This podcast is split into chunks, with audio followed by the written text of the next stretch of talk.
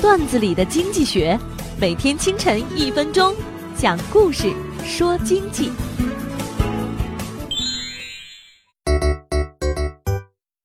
一个美女上公交的时候，屁股往刷卡机上一蹭，只听“滴”的一声，美女就走进了车厢。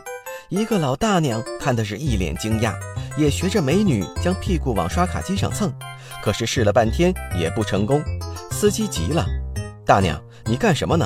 抓紧买票，后面的人等着上车呢。”大娘反问：“怎么刚才那姑娘屁股往上一靠，就算买票了？”“嗨，那是公交卡，放在人家屁股兜里呢。”老大娘哪里懂啊，就以为是看人家漂亮，看自己老，提高嗓门嚷嚷。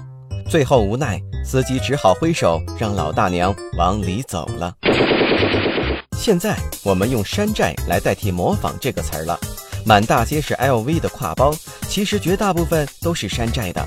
法律术语称之为假冒产品。猖獗而又物美价廉的盗版的确影响了正常的市场。而我们在谴责那些假冒商品的时候，不一定要将模仿一棍子打死。最典型的莫过于家电、通讯行业。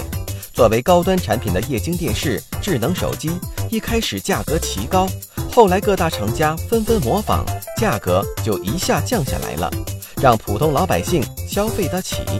所以，模仿在很大程度上可以破除垄断，加速市场竞争。本栏目由财经榜中榜之路上说头条与上山微电台联合制作。我低头走过一路山岗，云冲向沉沦已久的沧桑。